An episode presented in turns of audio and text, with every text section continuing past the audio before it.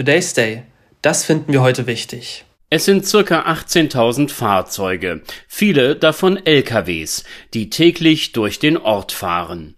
Die Straße, durch welche sie sich schieben, zeigt die Spuren einer übermäßigen Nutzung, für die dieser Verkehrsweg nie ausgelegt war. Links und rechts davon verläuft ein viel zu schmaler Bürgersteig, auf dem kaum jemand gehen möchte, und die Häuser entlang des Fahrweges, sie zeigen Risse die L 288, so der offizielle Name der Trasse, sie ist die Verbindung zwischen Siegerland und Westerwald. Wer von Siegen nach Hachenburg oder Koblenz beziehungsweise in entgegengesetzter Richtung unterwegs ist, kommt nicht umhin, durch das fast 550 Seelen zählende Dorf Steineroth zu fahren. In der Vergangenheit immer wieder in der Diskussion eine Umgehung. Tatsächlich, zwischen dem Ortsausgang Betzdorf bis zum über 20 Kilometer entfernten Hachenburg ist die kleine Siedlung die einzige Gemeinde, durch welche die L 288 direkt hindurchführt. Doch eine Umfahrung scheint eine Zukunftshoffnung der an der zentral gelegenen Straße zum Westerwald wohnenden Bevölkerung zu bleiben über mehrere Dekaden diskutierte man die Option einer Ausweichstrecke. Proteste von Anwohnern gegen mögliche Routen entlang der äußeren Ortsgrenzen, ergänzt um Argumente aus dem Bereich des Natur und Umweltschutzes, wurden vorgetragen. Schließlich scheiterte die Maßnahme an finanziellen Mitteln. Das ist bedauerlich, denn der Bau einer Umfahrung bei Steineroth erscheint sinnvoll und zudem dringend notwendig. Soweit die Vorgeschichte. Diese muss man kennen, um zu verstehen, was jetzt im Jahr 2023 geschieht. Seit dem letzten Januardrittel ist ein vollständiges Passieren des Dorfes für den Durchgangsverkehr nicht mehr möglich. Die bestehende Ortsdurchfahrt samt den Fußwegen wird in mehreren Schritten saniert und ausgebaut. Keine Lösung des Hauptproblems, eher eine Art Instandsetzungsmaßnahme. Sie erinnern sich an die täglich ungefähr 18.000 Fahrzeuge, die durch Steineroth verkehren? Das ist nun also nicht mehr möglich. Man richtete zwei Umleitungsstrecken ein, deren Verlauf der Landesbetrieb Mobilität Rheinland-Pfalz als großräumig beschreibt.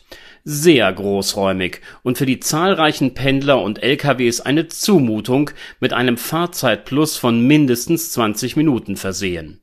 Gäbe es da nicht eine kleine Ortschaft, deren Durchquerung einen alternativen Weg darstellt Lernen Sie den Westerwald kennen. Parallel zu und unterhalb von Steineroth liegt das Dorf Dauersberg. Eine dorthin verlaufende Straße durchquert dieses und führt sodann bis zu dem kleinen Ort Elben. Von hier aus kann man relativ zügig die L 288 wieder erreichen und seine Fahrt fortsetzen. Umgekehrt geht das natürlich genauso die Bewohner der Mittelgebirgsregion eröffneten mit dieser Strecke eine dritte Umleitung, die offiziell so nie vorgesehen war. Zum Verlauf und der Qualität dieser Strecke Bewegen wir uns von Norden kommend aus Betzdorf in Richtung Dauersberg, führt die Straße, deren Sanierung mehr als überfällig ist und welche vor den Baumaßnahmen in Steineroth hätte dringend erneuert werden müssen, bis zum kleinen Dorf selbst von dort aus schlängelt sie sich eng an die Häuser schmiegend und nur von äußerst schmalen Fußwegen von diesen getrennt durch den Ort. An dessen Ende beginnt ein unlängst hervorragend instand gesetzter Abschnitt des Verkehrsweges, dessen Breite leider nicht ausreichend für eine Fahrstreifenbegrenzung ist. Man fährt also am allerbesten äußerst rechts auf der Fahrbahnbegrenzung, um nicht mit dem Gegenverkehr bis Elben in Berührung zu kommen Dort windet sich die Schmalspurstraße final durch eine Enge, in der zwei Autos nur schwer aneinander vorbeikommen. Ein Abenteuer Auftretende Probleme und abhelfende Maßnahmen. Kurz nachdem die Verkehrsteilnehmer die unfreiwillige Umleitung eröffnet hatten, wurde schnell klar, dass das Befahren des Abschnitts oberhalb der Ortschaft mit seinen unzähligen Schlaglöchern und Fahrbahnabbrüchen, die täglich merklich mehr wurden, gefährlich und eine Zumutung war.